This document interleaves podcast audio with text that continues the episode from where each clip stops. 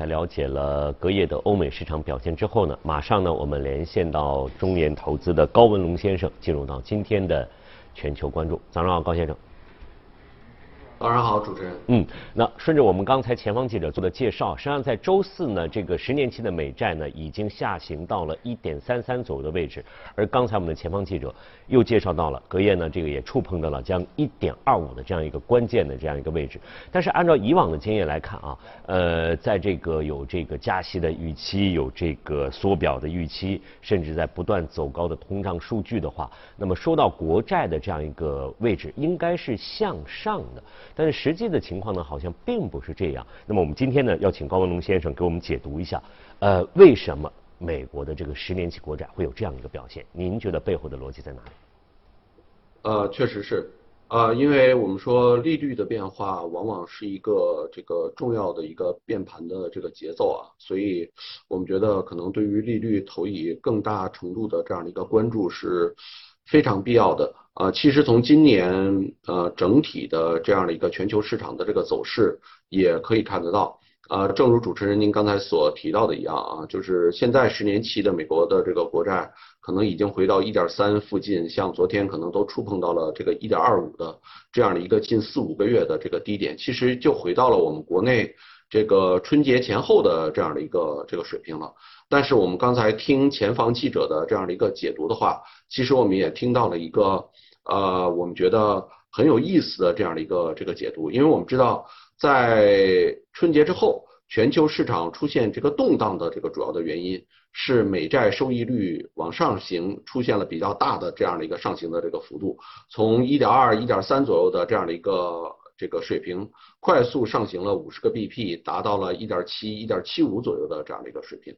但是我们看隔夜的美股也好，或者说是欧洲的整体的各个主要的这个股市的这个震荡，那么现在出现了呃美债也好，或者说是欧债也好，这样的一个收益率的这个下行，也带来了这样的一个市场的相相应的这样的一个大幅的这样的一个震荡。所以这样一来一回，虽然呃我们看好像又回到了四五个月之前的这样的一个这个起点，但市场的整体的这个环境已经出现了极大的这样的一个这个变化。在过去，大家可能对于短期的这个因素关注的是特别的这个多的，也就是说，在通胀、在快速经济的这样的一个复苏这两个这样的一个支柱之下，大家都认为整体这个收益率会快速的这样的一个上行，从而对一些大型的科技股、成长股他们的这些估值带来比较重要的这样的一个挑战，因此市场出现了这个比较大的这样的一个变动。但这一次呢，我们说。在通胀和经济复苏这两个支持利率上行的这个支柱上，都出现了一些问题。大家把眼光呢看的可能会更长一点了。从表面上看，我们可能觉得有这样的这个几个因素。第一点呢，就是我们会看到近期啊，尤其是最近几个交易日，油价出现了比较大幅度的这样的一个下跌啊。欧佩克的会议呢，迟迟难达到这样的一个这个协议。在当前的这样的一个囚徒困境之下。我们觉得，如果谈判未来真的出现了这样的一个破裂，那么可能这个各个产油国就会纷纷的这样的一个增产，这也是触发了最近几天油价下跌的一个主要的这个油这个诱因。呃，我们知道能源的这个价格一直是在过去三四个月推动通胀上行的主要的这样的一个动力。那么如果未来油价在当前的这样的一个这个程度之下，出现了一些下跌，或者说是出现比较猛烈的这样的一个下挫，随着这个增产，那么无疑它会拉拉低这个通胀的这个整体的这个预期，通胀预期的下行也会带动美国十年期国债收益率的这样的一个下行，所以我们说这是第一个短期的这样的一个这个因素。第二个短期的因素呢，是我们会看到在现在缩表加息的一个预期之下。尽管最近出现了一些扰动的因素，比如说疫情扰动的因素等等，但是我们基本上可以看到，缩表和加息基本上是一个比较确定的这个事情，无外乎是二零二二年还是二零二三年的这样一个情况。那么在这样的一个预期之下，美元整体的这样的一个美元指数最近的涨幅是比较明显的，从五六月份的低点八十九到九十，现在快速的已经上行到了九十二点五的。这样的一个这个阶段，那么在六月中旬的这个美联储的议息会议之后，由于美联储的这个点阵图反映的这个加息的次数啊，啊，在尤其是在二零二二年的这个加息的次数明显比预期这个要多，所以美元指数出现了这么大的这个上行的这个幅度，美元的升值相应的也会对一系列的大宗商品的这个定价产生一定的这样的一个抑制的作用，进一步拉低通胀，从而进一步带动美国十年期收益率的这个下行。所以我们说这是两个短期的因素。但是从深层次的这个因素来看的话，其实美债收益率的这样的一个这个走弱，反映出了投资者对于中长期经济增长的这个担忧。无论是刚才我们前方记者提到的新冠的德尔塔这个新的这种变形的这个病毒的这样的一个蔓延，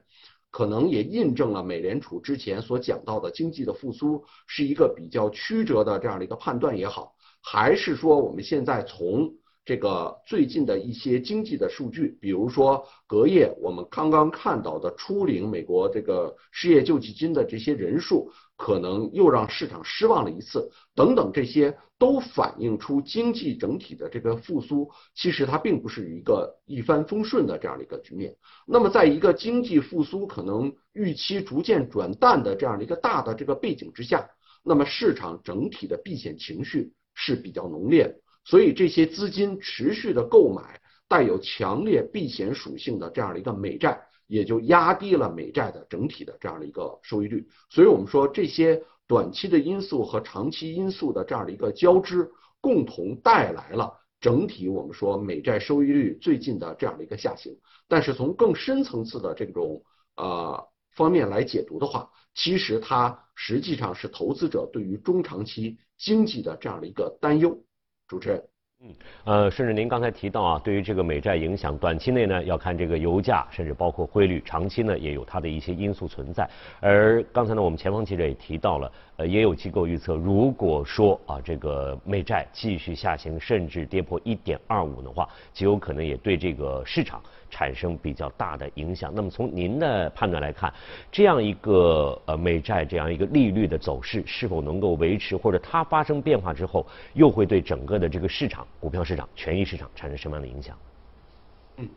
呃，从短期来看，尤其是我们知道啊，下一次的美联储的这个议息会议啊，是在七月底，七月二十八号到七月二十九号，在这个议息会议之前。我们认为，可能美债的整体的这个利率的这个走势还会维持一个低位的这样的一个震荡，甚至也不排除随着市场情绪的这样的一个进一步的这个恶化，还有继续下行的这样的一个这个动力啊。美国的十年期的这个国债的这个利率，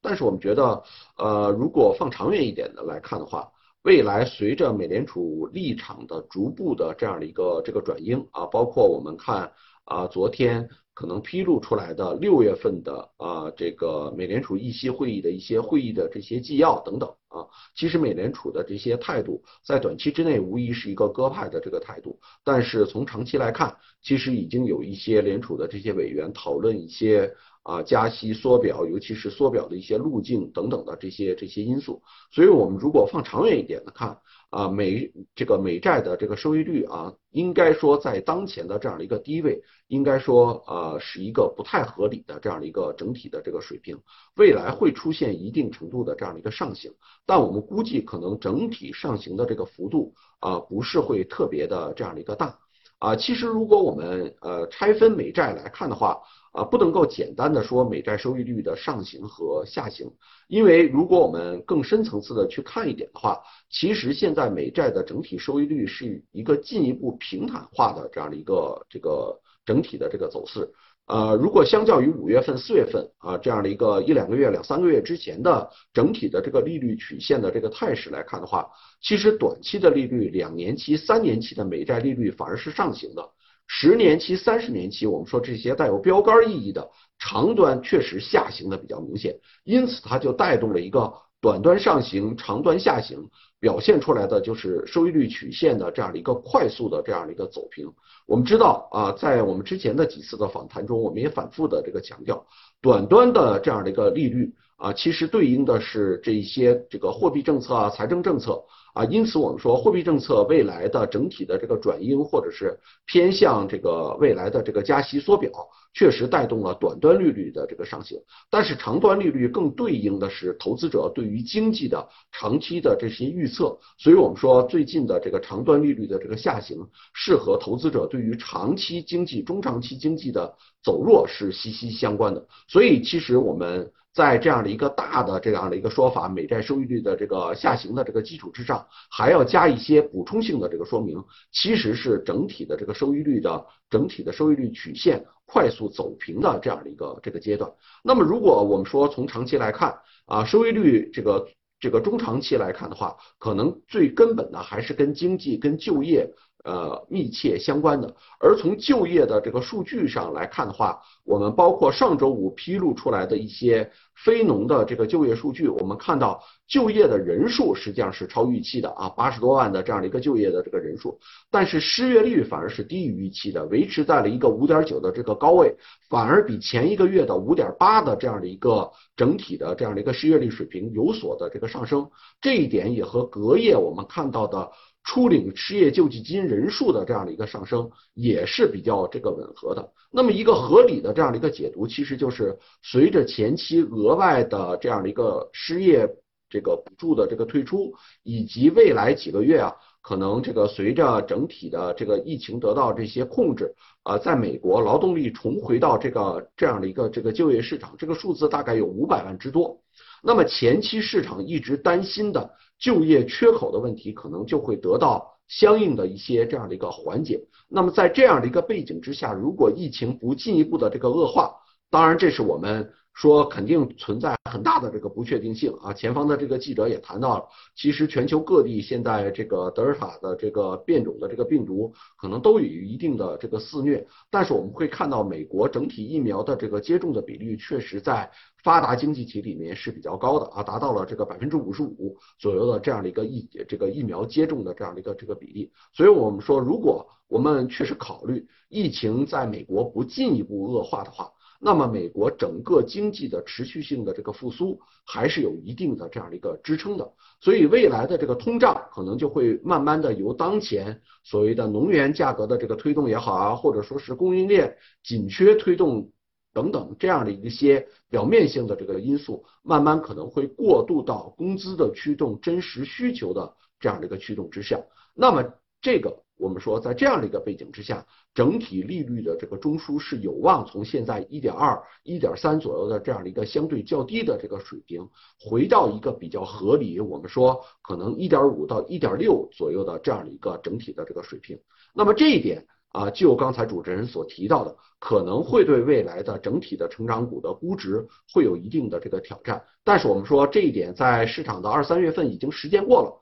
所以我们预计未来对于市场的这一点的这个波动可能不会特别的这些更大。价值和成长这两条线可能会反复的引领市场的这样的一些主流的这样的一些吸引大家的这样的一个这个这个这个注意啊，所以我们说对于。价值股来讲的话，市场未来也会剔除到一些由于短期因素导致的一些盈利暴增的因素。对于成长股来讲的话呢，市场对于未来成长的这些逻辑也会更加的这些苛刻。这一点也表现在了隔夜的美股的这样的一个市场出现高位震荡，这也就是它根本的这样的一个这个原因。主持人。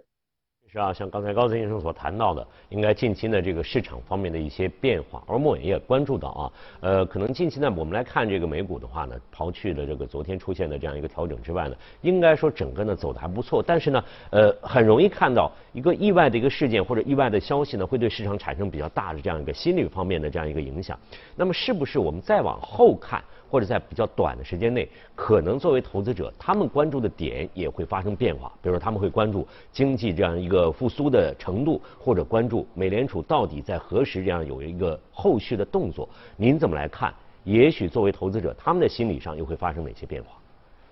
嗯，啊，我是非常同意您刚才所提到的，确实投资者的这个变化，我们觉得在今年的时候表现的特别的这样的一个这个明显。其实从今年以来，市场。投资者的主要的这个关注点一直有两个博弈那么前期的这样的一个这个博弈呢，是关注到这个美联储的这个政策和通胀之间的这样的一个这个博弈。但是我们会看到，呃，随着五月份、六月份这个美联储的这个表态，尤其是最近一份的这样的一个会议纪要的这个披露，我们认为市场可能对于通胀的暂时性。这一点大家都达到了一个共识了啊！随着这些通胀的这些演变的因素的不断的这些解读，所以我们说第一个博弈的因素已经消退。那么后续投资者将反复把重点放在经济复苏和美联储何时退出的这样的一个这个博弈上。比如说你的退出的路径，现在。这个每个月一千两百亿美元的这样的一个这个购债的这样的一个速度会不会减慢，以及国债或者说是和这个 MBS 这两大债券品种的这样的一个退出，谁先退出谁后退出，这是一个。另外呢，我们会反复的会看到大家关注美联储对于经济复苏的这样的一个表述。这一点可能对于未来的美股的整体的这个波动会持续的带来一些扰动的因素。毕竟美股现在处于一个历史极高的这些点位，所以这些博弈的因素，各个因素稍微有一些变化，可能市场整体的波动的这个幅度就会极其的这样的一个剧烈。主持人，嗯，好的，那今天呢非常感谢来自中原投资的高文东先生。